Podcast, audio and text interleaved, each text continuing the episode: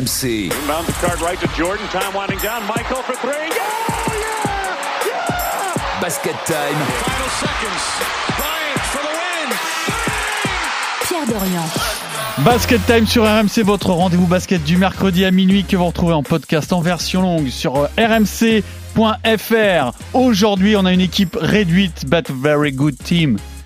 Stephen Brun et Fred Weiss, parce que Nico Bayou prépare les Jeux Olympiques, c'est normal. C'est beau. On lui laisse un peu de temps. Ça va, messieurs? Très Salut mon petit Pierrot, salut tout le Tu monde. fatigues, tu commences à fatiguer, à te réveiller la nuit pour voir les matchs des playoffs Pas NBA. Fred? l'habitude, à mon âge, c'est difficile. Mec, le mec s'est mis, un- il a eu un déclic NBA.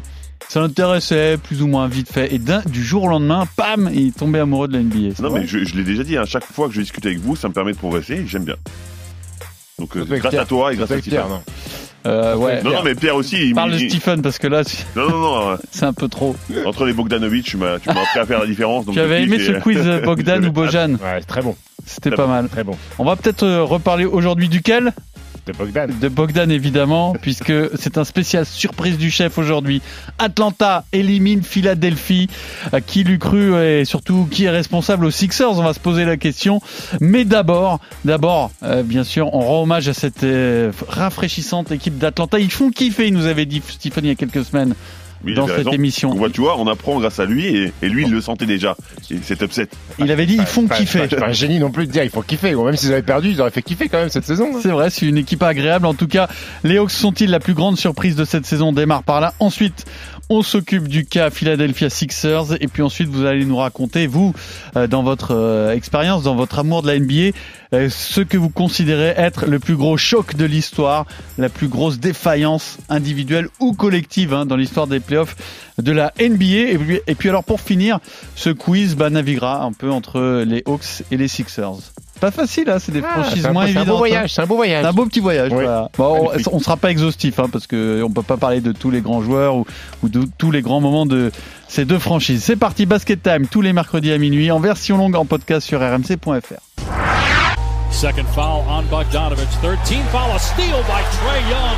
Young in the open floor goes. Oh! You know, Trey, what was going through your head when you look at the crowd and said, it's real quiet in this mug? Explain to the kids, you know, what that feels like. Both Simmons and Harris on the bench. Ice Trey! Another than three for Trey Young. I mean, it, it got real quiet at the end, and uh, for me, uh, I wanted to hear those FU chants again. Young from the logo. Oh!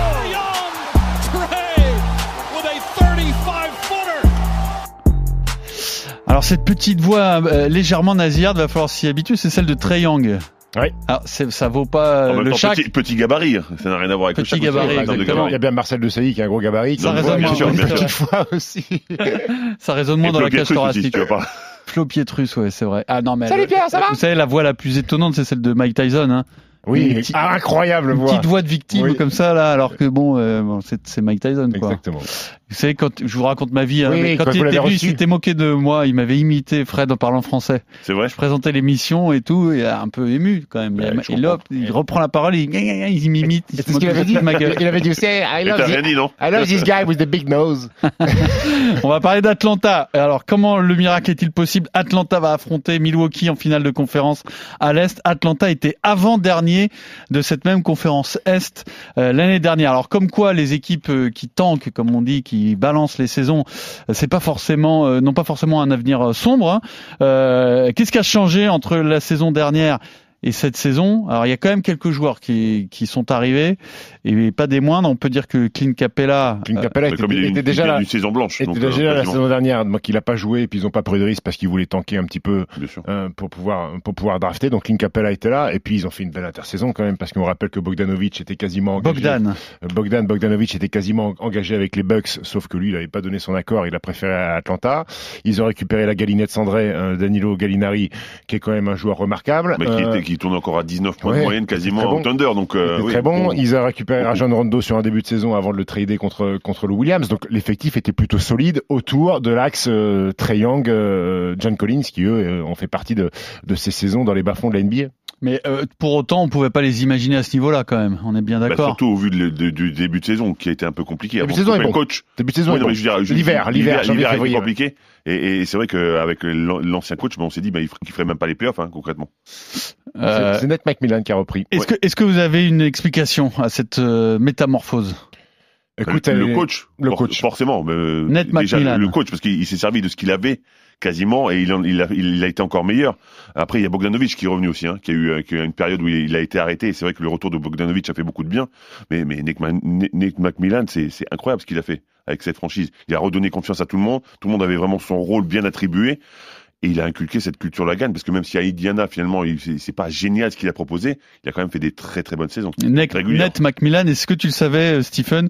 Euh, C'était l'entraîneur de la franchise préférée de Fred Weiss, Mais même joueur. Les de- Seattle Supersonics. il a joué. Supersonics, ouais. Il a Il a joué, joué, après il a coaché, il a joué, il était avec Gary Payton et, et Sean Kemp à l'époque, avec RC Hawkins, après il a coaché, il a coaché Indiana aussi, Exactement. il a coaché Portland, euh, mais c'est un, coach qui euh, avait beaucoup de, de rancœur et, et de revanche à prendre parce qu'à Indiana il avait, il avait prolongé euh, dans la bulle pour, pour deux ou trois ans et finalement le, le- vestiaire s'était retourné contre lui et deux semaines après sa, sa prolongation à Indiana il s'était fait couper donc Dur quand même, dur, dur, de très dur, rebondir, hein, en, étant, en étant assistant en plus. assistant, il C'est est allé parce qu'il est allé parce qu'il fallait il fallait bosser quand même, mais bon, ça lui a fait mal au cœur de, de, de, de retrouver un rôle d'assistant et puis il a repris les rênes de cette équipe, il a changé les mentalités, il a donné de la confiance aux joueurs, il a dire qu'il a impliqué, eu du Nate McMillan. il a eu du Nate McMillan et bon, C'était pour moi normalement celle-là. Et c'est puis- peut-être la première de la saison de Fred. c'est vrai.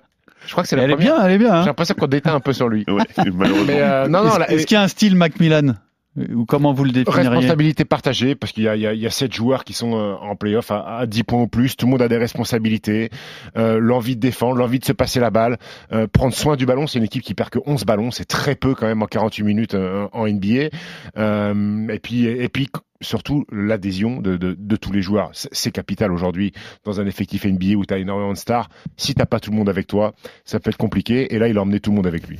Euh, euh, alors évidemment, on va parler de Young, mais dites-moi d'abord un mot de Bogdan Bogdanovic qui a été quand même, qui a quand même une, qui reste sur une très belle saison et qui notamment de mémoire, dites-moi si je me trompe, a un peu porté cette équipe en attaque lorsque Young a manqué des matchs euh, vers vers la fin de saison Ouais, t'as raison. Quand ils étaient à la lutte pour les bonnes places en playoff. T'as raison, il a fait des, il a fait des cartons, il est monté, il est monté à plus de 30. C'est, un garçon qui, euh, 16,5 de moyenne, hein, quand même. 16 et demi moyenne, c'est un, mec qui a un bras, qui a un bras exceptionnel, qui connaît la gagne parce qu'il a gagné avec, euh, avec le Fener. Un QI basket, Un forcément. QI basket Quand tu passes énorme. au Fener, Énorme obligé. paire de Chicago Bulls.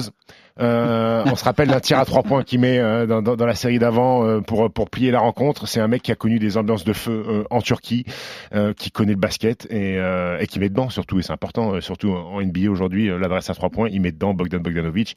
Et puis on est obligé de parler de Gallinari qui a accepté un rôle en sortie de banc parce que rappelez-vous au début de saison, John Collins était un petit peu grincheux du recrutement de Danilo Gallinari. Il laissait penser qu'il voulait peut-être se barrer avant la trade deadline, John Collins. Finalement, Nate McMillan lui a fait comprendre qu'il avait besoin lui, qu'il allait continuer à starter. Et la Galinette, euh, l'italien, accepte en sortie de banc Mais, mais euh, tu- de- tu- d'être productif. Tu fais bien de parler de ça parce qu'on on parle des joueurs qui sont arrivés, mais il y a aussi des joueurs qu'ils ont draftés. Et c'est et c'est intéressant aussi, les joueurs qu'ils ont draftés. En 2018, ils ont Trey Young. Alors, ils ont, ils l'ont pas drafté, mais bon, quasiment. Et, et on a Kevin Hurter aussi. Mais on a John Collins qui était drafté en 2017. Donc, Mhm. tu vois, ils- finalement, ils avaient une base solide de draft. Et ils ont travaillé avec ces jeunes et ils ont incorporé des bons joueurs. Alors Et il faut pas oublier Clint Capella. Ne pas oublier Clint Capella parce que la saison qu'il fait est quand même magnifique. Plus de 15 points, plus de 14 rebonds. Incroyable quand même sur une saison régulière. Un peu plus en difficulté forcément contre Jojo, mais, mais quand même saison régulière incroyable. Alors, quand tu disais c'est une franchise qui fait kiffer, avant de parler de Young, moi je vais vous dire le coup de cœur que j'ai eu dans cette équipe, que genre je le connaissais pas, c'est ma faute parce qu'il est là quand même depuis 2017, tu nous a dit, c'est John Collins. John Collins, 2018. Mais, Très mais juteux. quel athlète 19e. Mais c'est incroyable la, descente, la mis- détente verticale de ce mec. Ah, il est juteux. 2007. Il est juteux. Il est très juteux, euh, John Collins. C'est un, un, un poste 4 euh, ultra athlétique.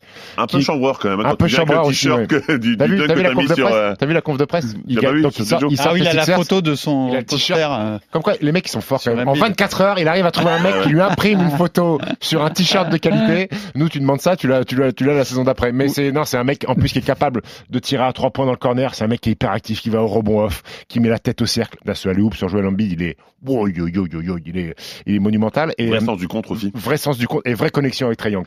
Alors- pique dans l'axe, ça roule, puis ça envoie des ballons en l'air, ça Bah, arrache le pas- cercle. et pour Triangle, il doit, il doit quand même se faire plaisir parce qu'entre Collins et Capella, pour envoyer des ballons, c'est pas mal. Hein. Comme Alors pour le coup. Trey Young, euh, on va parler de ce garçon parce que il est à des niveaux de performance euh, inespérés, même si euh, on, bon, on savait que c'était un grand joueur, mais là il est en train de montrer qu'il a vraiment sa place dans les tout meilleurs, qu'il est peut-être capable de faire gagner sa franchise contre les attentes.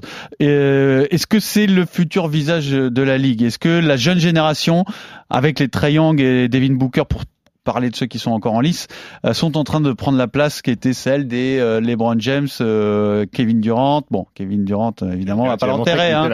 mais, mais vous voyez ce que je veux dire, quoi. Est-ce que s'ils sont, est-ce qu'ils sont à ce niveau-là?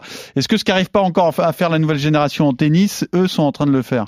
Hum, un petit peu, un petit peu, sauf que si euh, ça gagne pas, euh, tu te diras que bah, malgré tout, ils, ils ont pas, ils ont pas réussi à faire vraiment gagner euh, les équipes. Mais c'est, des garçons sur qui euh, euh, la NBA va pouvoir se reposer euh, marketingement au niveau de la com, parce que c'est des mecs qui sont, euh, bah, qui sont bankable. C'est des mecs en plus Triangle qui est, qui est très communicatif sur le terrain, qui a un jeu. On parlait de kiffer, on parlait de Jameron, Triangle il fait kiffer aussi. Euh, il prend des tirs à 8 mètres, il chambre euh, le Garden. C'est un gamin sur qui t'as envie de t'as- envie de t'appuyer maintenant. Là, Quand tu l'as dans ton équipe, tu dois le kiffer, mais Ah bah grave. oui. Ah oui, même s'il est très jeune. Euh, Young, c'était une petite blague, mais tu l'as pas. Je l'ai pas eu non plus. faut être bilingue pour l'avoir, mais mais tu parlais de la, tu parlais du, du tennis, le, le, le jugement, le jugement final, Pierrot, c'est c'est la gagne en fait. Même si là, euh, c'est réussi ce qu'il a fait, euh, on a envie de voir s'il est capable de les amener au bout. Tu vois, la nouvelle, la next gen, elle a pas, elle a pas gagné encore au tennis. Ouais, mais regarde euh, Joel Embiid qui n'a pas gagné et qui est même dans une franchise Après, décevante. après en NBA, il est considéré euh, comme euh, l'un des meilleurs oui, aujourd'hui. Oui, oui, oui, oui, oui, mais mais après le problème de l'NBA, c'est que Giannis. Antetokounmpo, pareil. Le problème de l'NBA, c'est que, c'est que t'as, t'as, t'as, évidemment. T'as qu'un Non, mais c'est pour ça que tennis- c'est Au tennis, possible. t'as plein de tournois. Tu vois ce que je veux dire Non, mais c'est pour ça que c'est c'est possible de d'être considéré parmi les meilleurs Tu sans peux. avoir encore gagné. Oui, tu peux, tu Mais peux. Moi, je me pose une c'est question. leur par cas rapport- ou pas, toi, Euh, tu moi- penses, Fred, bah, Trey Young ou Devin Booker? Moi, par rapport à ça, j'ai envie de dire que c'est une saison particulière. Parce qu'il n'y a pas eu beaucoup de repos et finalement, est-ce que c'est pas les jeunes qui en profitent le plus penses et qui, qui ont plus justement cette exposition du fait qu'ils vont jouer plus de matchs parce qu'ils récupèrent plus vite aussi les plus les plus anciens? C'est vraiment une, une- saison vraiment tellement dense. T'as raison, mais il y a toujours le- un contre-exemple hein, dans toutes les, les Mais théories. C'est Kevin Durant, là, le, contre-exemple. Ouais, mais, lui concrètement, il a eu enfin entre guillemets du repos, Oui. beaucoup de repos avant. Oui, Tu vois? Mais il fallait revenir du, de, Bien de- sûr, bien de sûr. rupture du tournoi d'Achille. Mais non, mais de toute façon, la- le, visage de, de, de la NBA dans, dans, dans 2-3 ans, ça sera Luka Doncic, ça sera David Bien Booker, ça sera Jamoran, ça sera Trae Young, ça sera tous ces, Et ce sera tout- très tout- bien. et tous ces gamins-là, et ça sera, bah, ça, Il y a beaucoup de talent, hein. énormément de talent, et, euh, et des arrières, des arrières. Ouais, Jacques Jojo Embiid qui va et Nicolas Jokic, mais qui sont un peu plus. euh, et ça, ça fait kiffer les arrières. Ça fait kiffer les arrières, Pierrot. C'est vrai, non, mais c'est vrai. un physique d'arrière. Moi, quoi. je vous avoue que je suis tombé amoureux ce- cette semaine de Devin Booker. Bon, pff, cette franchise-là me m'excitait propre, hein. pas plus que ça, mais c'est hein. incroyable. C'est propre. hein. Alors, je vais te dire, je vais vous dire, moi, avec toujours mon regard un peu de, de Dimanche non-connaisseur. 21h30, t'étais dans Exactement, bah voilà, c'est un horaire parfait ça. Pas de foot à la télé. Les enfants au Crac, dodo. on se met un petit Phoenix Clippers et là, je suis tombé sur le troisième carton. C'était la folie. C'était, c'était tous les shoots qui rentraient. C'était un concours de jeu Le, le- le d'adresse. ma- le match était magnifique. Match Parce que Paul- incroyable. Paul George, Paul George fait un match incroyable Et aussi. puis, et puis ce type, ce qui m'a impressionné, je vais vous dire, c'est que il shoot, il reste droit comme un i, même sous une forte pression. Et Il- ça, c'est dingue. C'est-à-dire que avec un défenseur qui sait défendre, il est absolument pas perturbé. Et ça, j'ai trouvé ça très très fort. Puis il va haut sur son jump shoot. fort. Il est, il est vachement haut, je crois. Il est à, moins à 60, 70 centimes. Je prends, Non, mais il est prend des tirs. Il est il, bou- il bou- il bouge tellement assez vite. fort. c'est Et puis, très, très fort. première campagne de playoff, hein, on le rappelle, hein, pour Devin Booker. Alors, Première justement, sans, sans Chris Paul, il fait un triple double, il fait 40, 13 et 11. euh, Et c'est pour ça qu'on pose un peu la question sur Trae Young, à laquelle on peut rattacher Devin Booker Oui. sur le futur de la ligue. Est-ce que ces mecs-là sont des MVP potentiels selon vous? Oui, Mais clairement. vu ce qu'ils sont en train de démontrer, oui, forcément. Clairement. Bien sûr. Clairement, il faudra être meilleur en saison régulière parce qu'on rappelle qu'Atlanta est en finale de conf. pas très grave, Ils ont, hein. ils ont fait cinquième. Ils ont fait cinquième pour le titre de MVP. Non, mais euh, c'est pas très grave. ah, pour être MVP, oui, Oui, pour oui. être MVP, pour être MVP. Pierrot, je te parle de ça, mais, mais, mais, mais, mais bien sûr, mais bien sûr que c'est. Non mais je préfère un joueur comme. Jamoran qui a des qui double ses stats en playoff et qui est parfois un peu euh, aux abonnés absents en saison régulière que l'inverse. Hein. Ah bah oui, De toute façon, c'est ça qui compte. On- bien sûr, Claire. on est tous C'est d'accord. plus important pour ta franchise, oui, mais pour le titre de MVP, encore une fois, malheureusement, ce qui est jugé, c'est la saison régulière. Alors, et pour faire pour finir sur les Hawks, est-ce que vous les voyez capables de gagner contre Milwaukee? Ou est-ce que c'est mission Bah, ça, me impossible paraît, ça me paraît compliqué. Parce Ah, Pourquoi? une, une petite finale Suns-Hawks, franchement, Ouais, ça je, fait un pas peu sûr, rêver. je hein. suis pas sûr qu'Adam Silver euh, Non, lui- se lève lui, non. le matin en priant qu'il y ait une finale Suns Hawks. Bah, De toute façon, là, il n'y avait plus aucune franchise sexy. On va pas se les mentir. Clippers. Les Clippers. T'as Clippers Brooklyn, c'est quand même bien plus sexy que Hawks euh, Suns pour Oui, Adam mais Silver. Brooklyn, c'est c'est c'est mort. Euh, Clippers euh, Bucks, pardon. Ah oui, les Bucks, vous trouvez ça sexy? Bah, oui, parce dire, que t'as euh, Yanis. Ouais. T'as Yanis Antetokounmpo qui est de double, double MVP. Ouais, Mais- mais est-ce que tu vas pas intéresser justement plus les jeunes, justement, avec ces jeunes stars qui arrivent, qui émergent Peut-être que tu vas capter de nou- Le- un nouveau le- public. Euh, Les Suns, c'est quand même flamboyant. C'est c'est c'est beau à voir, quoi. C'est beau à voir, mais c'est pas, c'est moins bankable qu'un qu'un Kawhi s'il revient, qu'un Paul George, euh, qu'un Yanis Antetokounmpo. euh, Et si on parle donc du match en lui-même, euh, tu paraît fais mission difficile. impossible, Fred? Très difficile. Très très difficile. Et pourquoi Pour impossible parce que cette équipe euh, nous a prouvé que rien n'est impossible pour elle. Mais, mais déjà parce que euh, à- en cinquième position, il n'y a pas beaucoup d'équipes qui ont été qui ont eu le titre. hein. Mmh, c'est sûr. Euh, mais après, les, les match-ups sont compliqués. Euh, les match-ups sont compliqués. Drew Holiday est un formidable défenseur sur l'homme et euh, il va avoir de l'impact sur euh, sur Young euh, parce que Young, on l'a pas dit, il déchire quand même hein, sur le match 6 Il met un gros tir à trois points, mais en termes d'adresse, il, il passe il passe un petit peu à côté. Heureusement qu'il y avait Euh, Kevin Werther. Exactement. Yanis alors, il, a, il a des stats abominables. Par contre, il met le, Mais le shoot tir à trois qui points, les, assass- qui les, qui les tue. ouais. Ouais, C'est ça un grand clutch. joueur. hein. Il est clutch. C'est hein. arrivé à Michael Jordan rarement, évidemment, mais ça lui est arrivé. Yanis Antetokounmpo va rester un problème insoluble pour euh, pour Atlanta, mais pour toute la NBA. Chris Middleton euh, face euh, Grosse saison. énorme, enfin énorme, euh, énorme demi-finale de conf hein, euh, face face à Brooklyn. Chris Middleton, ils ont un grand un grand un grand Tintin, Brook Lopez qui va devoir emmener Capella va devoir défendre au large. Il va aller au Brook large. Lopez, Il, il joue que au large. donc ça va désengorger la raquette et Compliqué. ça va permettre à Yanis Antetokounmpo de, de tout arracher. Les, ma- les match-ups paraissent compliqués pour pour Atlanta. Basket Time sur RMC, votre rendez-vous basket du mercredi à minuit en version longue, en podcast. Où sont passés les Sixers Boy, Simmons, uncontested, had a layup, but he leaves it for Thibault. Well, but that's when you know that the game is in your head. That's a dunk for Ben Simmons. If, if a guy is uh, my second best player can't shoot, I can't go to him with the game on the line. I, I don't even have him in the game. Ben Simmons. Consecutive free throws now. They're gonna have to sit this kid down. Say, Ben, it's either A or B. You're gonna have to work on you're gonna, you're gonna have to work on your shooting first. Then you're gonna have to shoot the ball. Then you're gonna have to shoot free throws, or we can't win with, with you. Alors c'est un spécial surprise du chef Atlanta sort Philadelphie qui était l'un des prétendants au titre. C'est quelle chanson Je le je connais pas. J'ai Deep. Ouais, ben je le connais pas ce morceau. Tu vois, il est bien, C'est bien, bon instru. C'est le morceau de NBA 2K. Pas à Ah, NBA je 2K. joue toi. jamais à NBA 2K. Jamais. J'ai toujours trouvé ce C'est vrai jeu que- complètement mais- nul. mais- Alors qu'il paraît que c'est un must. Le problème, c'est Ah que oui. NBA 2K sur Game Boy, il n'existe pas. euh, C'est vrai que moi j'ai les consoles des années 2000. hein. J'ai la Nintendo Drive 64. Et la Nintendo Drive. 64. C'est vrai pour de vrai. Donc c'est sûr que le, ouais, le NBA de cette époque était moins bien. Alors euh, en attendant, les Sixers sombres, c'était le favori pour le titre de Stephen Brun. Qui est responsable de cette faillite? Alors il y a évidemment un coupable idéal qui est désigné de tous, qui s'appelle Ben Simmons. Euh, Qu'est-ce qu'on dit sur lui? Est-ce que vraiment, je sens que tu vas retrouver des raisons de le défendre, toi, Fred, qui n'aime pas qu'on s'acharne sur quelqu'un. Oui. Euh, si- euh, Qu'est-ce qu'on dit sur lui, Stephen? Bah écoute, il est passé, il est passé totalement au travers. Et là, et là, on faut aller un peu plus loin que le basket. Je pense qu'on est rentré dans un, dans quelque chose de psychologique. Ah bon? De la, Oui. Tu as sombré mentalement? Sombré mentalement. Tu sais, tu sais, Pierrot, quand et, et j'ai connu, j'ai eu des coéquipiers qui ont été comme ça. Quand euh, tu démarres euh, une saison, tu mets pas un lancer franc, tu mets pas deux lancers francs, La et on commence à t'en parler, la spirale négative. Euh, tu arrives sur la ligne, t'as commencé, à, tu as le public qui se lève, qui commence à dire, allez, allez, faut le mettre, parce que déjà le public qui se lève pour te dire, allez, faut le mettre, C'est déjà qu'il y a un problème. Ils se disent, bon, c'est déjà, bon, Ça crée un moment ça, ça, de- exactement. Et, et le mec s'est enfoncé là-dedans. C'est un garçon qui joue tout en percussion sur de la transition, qui va chercher les fautes.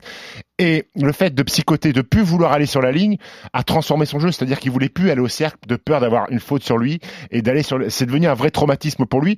Et j'en suis même triste en fait. Je- je- on peut lui tomber dessus effectivement parce que quand as un contrat max comme ça et t'es censé être le deuxième meilleur joueur de ton- équipe, tu dois assumer. Mais Là, c'est c'est triste pour lui parce qu'il est en train de manger. Ce qui se passe à Philadelphie est très dur parce que Philly euh, a une fanbase très compliquée à gérer. Les mecs sont en train de brûler leur maillot. euh, ils sont à deux doigts de, de, de, de- de descendre chez lui, hein, à, l'Australien. Donc, euh, donc je suis malheureux pour lui, mais oui, il est passé au travers. Euh, Il y a une faillite psychologique énorme. Tu peux pas. Au-delà de l'affection que tu peux avoir pour lui, c'est le responsable numéro un? Clairement, clairement, oui, oui, même si, même s'il y en a d'autres. Hein. Euh, on parle de, de, foot en ce moment. Pierrot était bien placé. Qu'on là, on est en train de tomber sur Benzema. Euh, les mots de l'équipe de France euh, sont pas que, C'est pas encore au niveau de Ben Simmons. Mais non, non, on n'est pas encore au niveau de, de, Ben Simmons. Mais il y a d'autres, il y a, il y a d'autres causes là-dessus. On pourra revenir aussi sur Doc Rivers. On pourra même parler de Joel Embiid aussi, qui pour moi n'est pas exempt de tout reproche. Mais, mais, mais il faut faire quelque chose avec Ben Simmons parce qu'on parle d'un meneur de jeu. Et là, le problème, il est, il est là déjà. Un meneur de jeu qui n'a pas de tir, c'est problématique. Donc je pense qu'à terme, il faudrait envisager un autre poste de jeu pour Ben Simmons. Si, ah s'il doit rester à Philly, il ne peut plus jouer meneur de jeu. Tu ne peux plus, dans la NBA actuelle, avoir un meneur de jeu qui ne met pas un tir à plus de 4 mètres. C'est pas possible. Alors oui, il fait le taf en défense. Oui, il est deux fois All-Star. Oui, il est dans le meilleur 5 défensif. Et avec euh, mais à 40 Curry, ça fonctionne pas? Ça suffit pas? Cette Curry, c'est un arrière. C'est un arrière. Non, mais les deux, ça suffit pas. Non, il faut un vrai meneur de jeu. il faut hmm. soit le transférer, ou soit euh, le faire changer de poste de jeu. Parce qu'en bid est un pivot trop omniprésent dans la raquette. quoi, Ailier? Ailier ou ailier fort, mais le problème c'est que tu vas te marcher dessus avec Joel Embiid, donc euh, la vraie solution c'est de un trade. Ouais, mais que avec le problème c'est que sa valeur marchande a bien baissé et que ce contrat est énorme et qui va accepter de prendre un mec à 40 millions la saison et qui est pas capable de mettre un tir à plus de 4 mètres. Fred, t'as connu des, des périodes où tu mettais plus un lancer Oui. Et, et, je, et, je, comprends et je suis complètement d'accord avec Stephen. En fait, ce qui se passe, c'est que dans la, es dans la spirale négative et tu veux plus aller à l'impact. Et Simon, c'est presque tu as peur de provoquer des fautes. Bah, tu, tu veux pas y aller, tu n'y vas pas, tu, tu ne forces pas. On, on, est, on sait depuis longtemps que Simmons, il n'est pas capable de prendre un shoot. Ça, c'est une évidence. Par contre, on savait qu'en percussion, il était difficile à arrêter parce qu'il est grand, il est costaud et il sait, il sait bien finir. Mais à partir du moment où tu te dis, si j'y vais, ils vont faire le Aka Simmons, Simmons, pardon, et, et je me retrouver sur la ligne, et ben, tu vas pas, tu, tu retiens un petit peu. Il faut quand même noter que le mec a pris seulement trois tirs sur les quatrièmes cartons dans la, dans la série. Mmh. Howard en a pris 6. Hmm. Donc juste pour vous dire que le gars, dans le quatrième carton, il, il disparaît, complètement. Mais après, concrètement, sur son match, il est pas si mauvais que ça parce qu'il est quand même à plus de 20 d'évaluation parce qu'il prend les rebonds, parce qu'il fait les passes, il fait le taf. On parlait de Trey Young aussi qui, qui est maladroit. Il défend bien. Il, défend bien sur lui. Donc il fait plein de choses. non mais évidemment, évidemment. Mais, mais la vraie problématique, et je rejoins complètement Stephen, elle est mentale. C'est technique ou c'est dans la tronche Là, là, faut aller voir quelqu'un. Là, faut se mettre, faut s'allonger sur un ah canapé, aller voir Bernard Pivot, faut discuter. Non mais attends, attends, un autre préparateur mental. Est-ce que tu peux pas récupérer ça par du travail technique? Ah, si. Enchaîner du lancer, non Un petit peu, un petit peu. Il faut, il faut concrètement pour l'avoir vécu. Alors pas à ce niveau-là et pas pour avoir joué à ce niveau-là, mais pour l'avoir vécu tu peux travailler tant que tu veux. Tu n'auras jamais les conditions d'un match pour un, shoot de lancer froid, par exemple. Mhm. Donc là, il faut que tu travailles mentalement avec un préparateur mental, que tu travailles tout le temps, tout le temps, tout le temps, en se disant, OK, j'ai déjà obtenu la faute, c'est déjà un point positif. Maintenant, tout ce, que, ce qui se passera sur la ligne de lancer franc, on part sur le principe que je rate les deux. Et à partir de là, construire la confiance petit à petit. Mais, mais il pourra faire des shoots de toute la nuit s'il veut. Je pense qu'il faut faire les deux. Il faut faire les deux. Mais, il faut évidemment, un coach perso, il faut discuter. Évidemment, il faut, il faut les deux. travailler. Et, évidemment, mais mais le l'axe principal de travail pour moi, il est mental. Et, et techniquement, il a un problème ou pas? C'est mécanique, ou... mécanique est pas si cata que ça. C'est un gaucher qui a une mécanique un peu, ben, un petit peu avec un tir derrière la tête. Enfin, c'est rare quand même parce que normalement les gauchers sont très adroits justement. Oui, oui. Parce que t'as l'hémisphère gauche qui travaille mieux et c'est plus en, lien direct et logiquement après, plus après moi j'ai vu des j'ai vu des vidéos euh, de pick-up game l'été où Ben Simmons il s'amuse avec euh, avec des, des, joueurs corrects. Hein, je parle pas de joueurs NBA mais des mecs qui, qui, qui, jouent bien au basket dans une salle. Euh, le mec met dedans, le mec mhm. prend des tirs parce que il y a pas la pression du résultat, parce qu'il sait que bah s'il rate c'est pas c'est pas catastrophique, ça a pas un impact. Je l'ai vu faire des pick-up game l'été, le mec mettre 5 6 tirs à 3 points à la suite, des fadeaways à 5 6 mètres. Donc je pense qu'il est capable de le faire mais qu'il a un blocage psychologique parce que toute sa vie, tu sais Pierrot, quand toute ta vie on dit t'es pas capable de le faire, t'es pas capable de le faire, et eh ben finalement ça rentre dans ta tête et, et, et, ben t'es, t'es persuadé que finalement bah t'es pas capable de le faire. Alors que alors que euh, oui, tout tu peux être capable de le faire. Alors si on passe à Joel Embiid, je m'excuse Pierrot, je te coupe. C'est la même problématique pour Yannis Antetokounmpo, ce que fait Yannis, Yannis Antetokounmpo quand il joue, tous les tirs, lui, il les prend parce qu'il est convaincu qu'il va les mettre. Il est plein de confiance. Il est plein de confiance, même si c'est pas un bon tireur. Ben Simmons, lui, il est pas du tout dans cette problématique-là. Il ne veut pas les prendre parce qu'il sait qu'il va les rater. C'est ça la, la, la, différence entre les deux. Alors, si on passe à Joel Embiid, euh, et quel, quel reproche on peut lui faire sur euh, ce fiasco des Sixers? Sur, sur, le terrain, pas grand-chose. Sur le terrain, pas grand-chose. Maintenant, moi, j'attends d'un mec qui est leader de son équipe d'avoir une attitude de leader sur le terrain. J'ai vu parfois. C'est pas un vrai leader pour vous? J'ai vu parfois des attitudes sur le terrain où il parle mal à un mec, euh, où il de son équipe? ouais, où il enfonce un. Mais en fait, sa, problématique, il n'est pas fédérateur du tout. Non, non. Et, ça, et ça, pour amener une équipe loin, il faut que ton leader il soit fédérateur. Chris Paul, on en, on en a parlé comme possible MVP pendant une, une période dans la saison. Pourquoi? Pas parce que ses stats sont extraordinaires, alors elles sont très bonnes évidemment, mais pas parce qu'elles sont extraordinaires. Surtout parce qu'il arrive à amener tout le monde avec lui et que quand il dit quelque chose, il parle pour l'équipe. Tu sais, Pierrot, Avec quand, Joe Embiid, je suis désolé, c'est pas le cas. hein. quand un mec, un coéquipier qui est dans le dur, qui vient de louper deux, deux, deux ou trois tirs, un vrai leader, qu'est-ce qu'il fait? Il va le voir, petite tape sur les fesses, il va dire c'est pas grave, le prochain je te la mets. C'est pas ce que faisait. Jordan. Hein. Jordan, il les humiliait aussi de temps en temps. À l'entraînement. Peut-être pas en À match. l'entraînement. Voilà. Et, là, et, et- et un mec dans le dur a pas besoin de voir. Tu sais, parfois tu loupes un ou deux tirs. Tu sais, tu regardes tes coéquipiers, tu vois une attitude d'un mec qui jette les bras en l'air, qui souffle. Moi, j'ai été comme ça aussi, donc euh, je sais, je sais, je sais quoi je parle. Il y a rien de pire que de faire une erreur et de voir un coéquipier qui est en plus ton leader baisser les bras, souffler, dire putain qu'est-ce qu'il fait, il fait de la merde. C'est catastrophique. Et, et c'est là le reproche que je peux avoir euh, pour jouer l'ambit parce que sur le terrain, en plus, il a joué blessé. Euh, on se rappelle qu'il s'est quand même fait euh, une petite déchirure au ménisque. Il a été irréprochable euh, dans l'intensité, dans le dévouement, mais il lui manque encore ça pour passer à un niveau supérieur, être capable de, mais- comme l'a dit Fred, de fédérer et d'avoir une attitude mais est-ce que positive. ça, tu l'as ou tu l'as pas? Est-ce que ça, ça, se s'apprend travaille un petit peu. Quand même, Ça se travaille un petit peu, mais c'est quand même assez difficile finalement. Parce que lui, son attitude, c'est d'être bon sur le terrain, C'est juste peut-être l'expérience qui peut lui faire changer. Ah, S'il s'en rend compte. C'est pas évident. Oh, oh, Pour, pour moi, c'est quelque chose, encore une fois, qui, qui, qui est pas facile. Mais est-ce que tu te rends compte quand même que tu as le Ben Simmons et le Jojo Embiid du pauvre quand même avec nous? Fred, sur la ligne, il fait 0-2. Il- Putain, il fait chier. Voilà. Alors, euh, on dit un mot de Doc Rivers euh, dans tout ça ou Bah, dans il n'y a pas de débat? La liste s'allonge, Doc Rivers de, de, de, de, de, de, de matchs de, playoffs ratés, de, ma- de matchs coup près. euh, 2009, 2010, 2012, Ah oui. 2013, 2014, 2015, 2016, 2017, 2020, 2021. Dernier titre remonte à 2008 avec Boston. Depuis, euh, il y a eu beaucoup d'opportunités pour gratter une autre bague. Et alors au début, on disait bon bah c'est les joueurs. Là, la liste commence à faire longue pour que ça soit forcément tout le temps les joueurs. Après, c'est une première année dans une nouvelle équipe avec un nouveau GM, Daryl Morey qui arrive de, de Houston. Il s'était, je pense, interrogé à Ben Simmons ou pas Ben Simmons. Il a voulu faire un an avec les deux Simmons et Embiid, voir comment ça marche. Là, on a un tournant. Il lui reste encore trois ans de contrat. Doc Rivers, je pense que ça va bouger du côté des Sixers. Alors, c'est Basket Time sur RMC tous les mercredis soirs à minuit en version longue en podcast sur rmc.fr. C'est l'heure de la partie historique de ce podcast.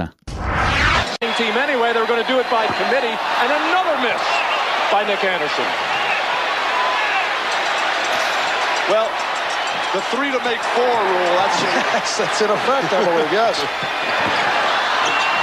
And he misses four straight. The Rockets take a timeout. Alors, on va rester dans la thématique des lancers francs. On vous a demandé un petit exercice sympathique. Le plus gros choc de l'histoire, la plus grosse défaillance individuelle ou collective. Euh, on va démarrer donc sur ce qu'on vient d'entendre avec pour le coup une vraie défaillance individuelle. Fred, et là, tu sais de quoi on parle. Il s'agit de Nick Anderson, Nick the Brick. Pourquoi Nick the Brick? Ben justement, je vais, je vais, je vais vous le raconter. On est en 95. Euh, le Magic a atteint pour la première fois la finale de la NBA, d'accord? Alors juste pour euh, recontextualiser, Shaquille est le meilleur marqueur de la ligue et c'est David Robinson qui est MVP de cette ligue à cette, à cette époque. Donc pour moi, c'est une époque euh, bénie, forcément, des pivots qui sont euh, ultra dominants. Donc on est au match 1. Il reste 10 secondes à jouer et Orlando mène 110 à 107. Donc ce qu'on appelle au basket une possession, d'accord?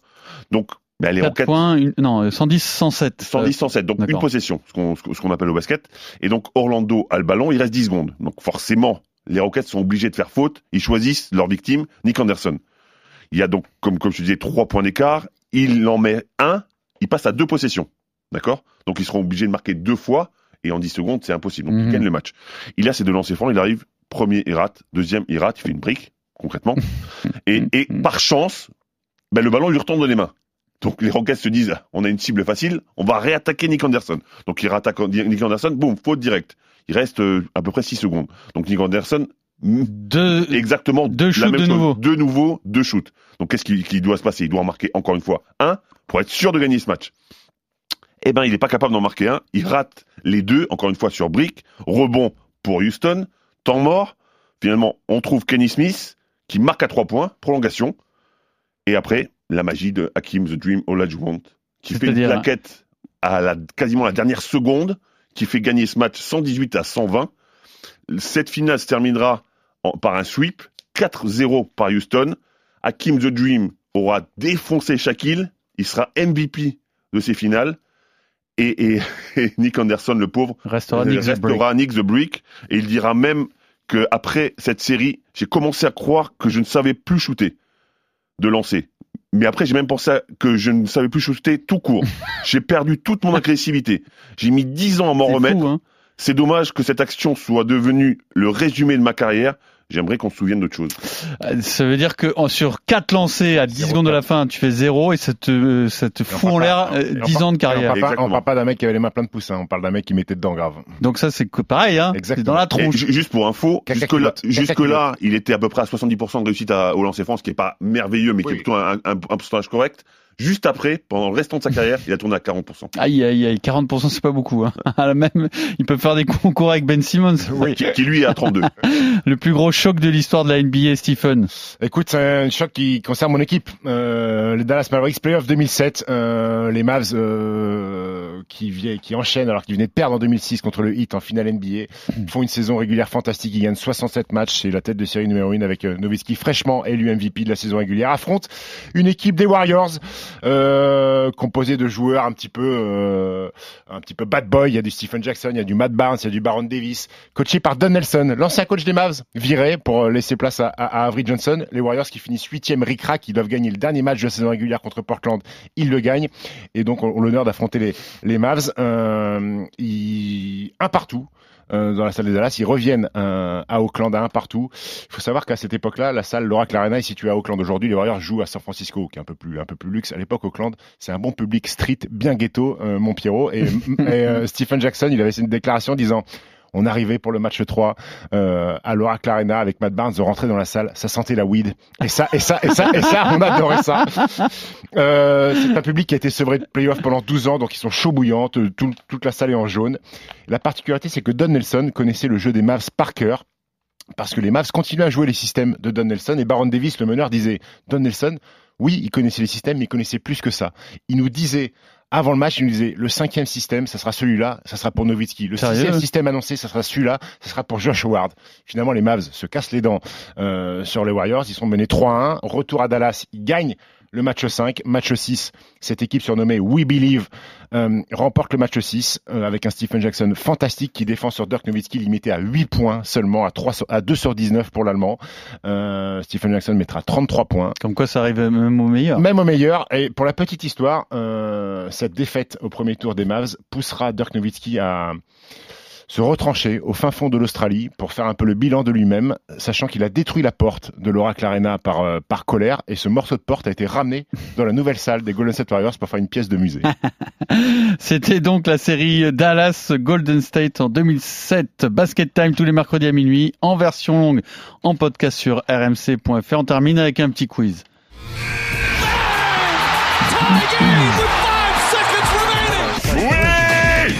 Ça où, toi Quel magazine Quel papier Mais qu'est-ce que tu me fais chier, toi Alors, des questions qui vont avoir un rapport de près ou de loin avec la série Atlanta-Philadelphie. On est totalement là-dedans. On démarre hein, pour la première question dans l'actualité des playoffs avec Kevin Durant. Euh, il y aura un rapport à un moment, vous verrez bien. Euh, Kevin Durant et ce match 7 dont on n'a pas parlé, évidemment, c'était pas le thème du jour, entre les Nets et les Bucks. Kevin Durant a battu un record euh, dans ce Une match. minute. Non, 53. pas un record de minutes, un record de points De points. inscrits Sur dans un match un match 7 avec 48 points donc contre Milwaukee. Euh, Citez-moi un des deux joueurs qui détenait le record avant Wilkins avec Atlanta. KD, Dominic Wilkins avec Atlanta en 88 contre les Boston Celtics. Celtics de Larry Bird. Bravo. Dominique, Tu l'avais, tu l'avais, tu le connaissais ou tu l'avais connaissais. bossé? Je connaissais. Tu le connaissais, Je bravo. connaissais Dominic Wilkins qui a mis le maillot des Hawks qui était dans la salle euh, lors de la qualif euh, à Philly. Et l'autre c'était Sam Jones. Il faut, fallait Boston. remonter à 1963 contre Sam les Jones. Cincinnati Royals. Est-ce que vous, que vous êtes capable de me dire qui est juste derrière Sam Jones et Dominic Wilkins? Pour un match 7 Ouais, normalement vous le savez parce Je- que c'était cette saison. C'est un match 7 Ouais. Trey Young? Non, Il y a eu quoi comme match 7 Euh, Clippers euh.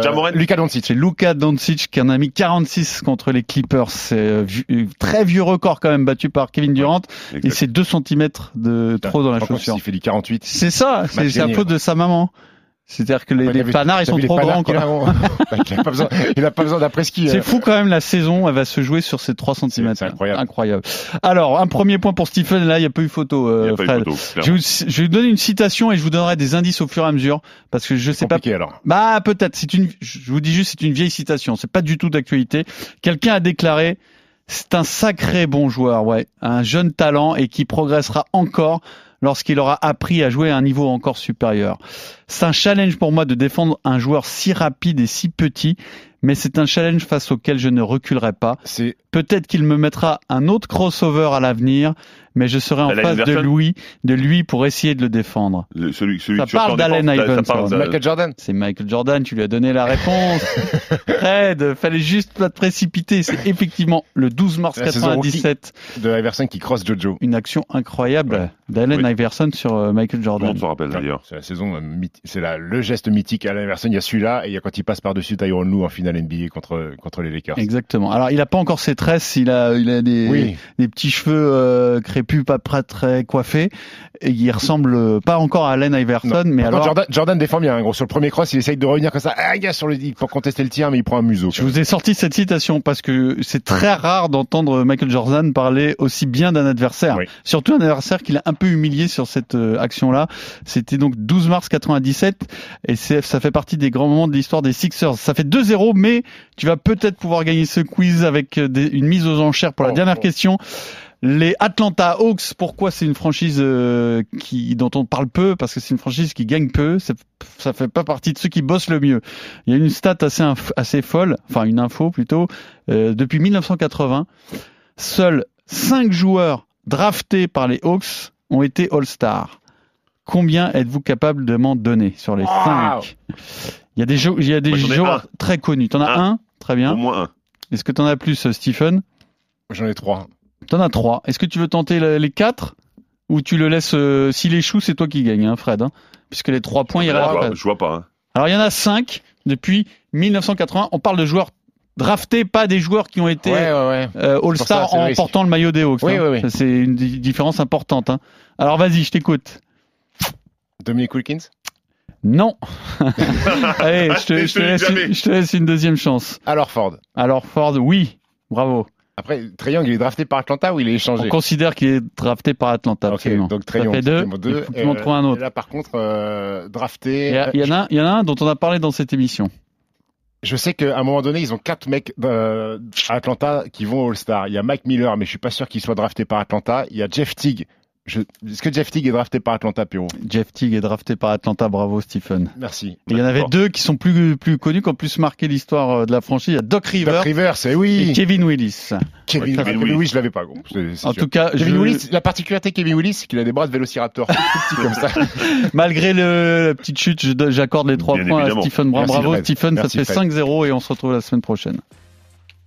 RMC Basket Time.